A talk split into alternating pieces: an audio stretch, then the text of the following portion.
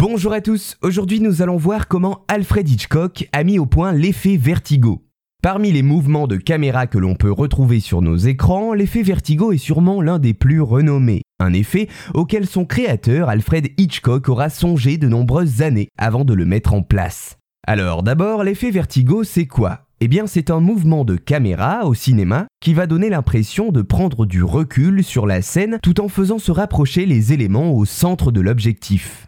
En fait, techniquement, l'effet vertigo, c'est un travelling arrière, un mouvement arrière que l'on combine avec un zoom avant. C'est cet effet qui va par exemple faire en sorte que le sujet filmé ne change pas de taille apparente alors que l'arrière-plan s'élargit au contraire. Généralement, l'effet vertigo sert à retranscrire le malaise d'un personnage et c'est dans cette optique qu'il fut utilisé pour la première fois par son créateur, le célèbre maître du suspense, j'ai nommé Alfred Hitchcock. En 1958, l'effet vertigo apparaît dans le film Sueur froide quand le personnage principal, joué par James Stewart, sujet au vertige et accroché à une gouttière, regarde la rue en contrebas, ou encore au célèbre moment où il regarde le bas d'une cage d'escalier. Le nom de cet effet vient d'ailleurs directement du titre du film d'Alfred Hitchcock, qui en anglais est nommé Vertigo, tout s'explique. Mais alors comment Hitchcock a-t-il eu l'idée de cet effet? Dans un entretien avec le réalisateur français François Truffaut, Alfred Hitchcock confie le fait qu'il a imaginé ce mouvement en se remémorant une soirée où il s'était saoulé terriblement.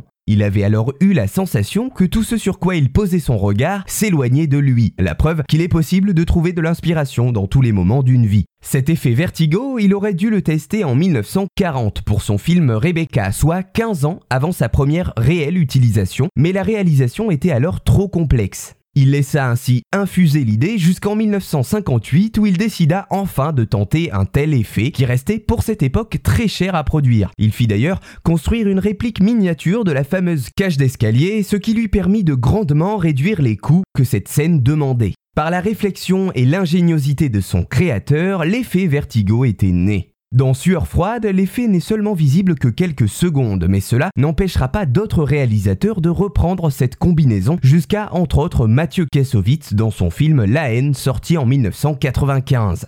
À l'époque d'Hitchcock, l'effet restait encore assez délicat à réaliser, mais avec le temps, des systèmes mécaniques ont été adaptés et permettent une synchronisation quasi parfaite et automatique du zoom avec le travelling. Voilà, j'espère vous avoir appris quelques éléments sur l'effet vertigo, un des effets emblématiques du 7 art qui reste encore de nos jours utilisé pour symboliser le malaise d'un personnage à l'écran.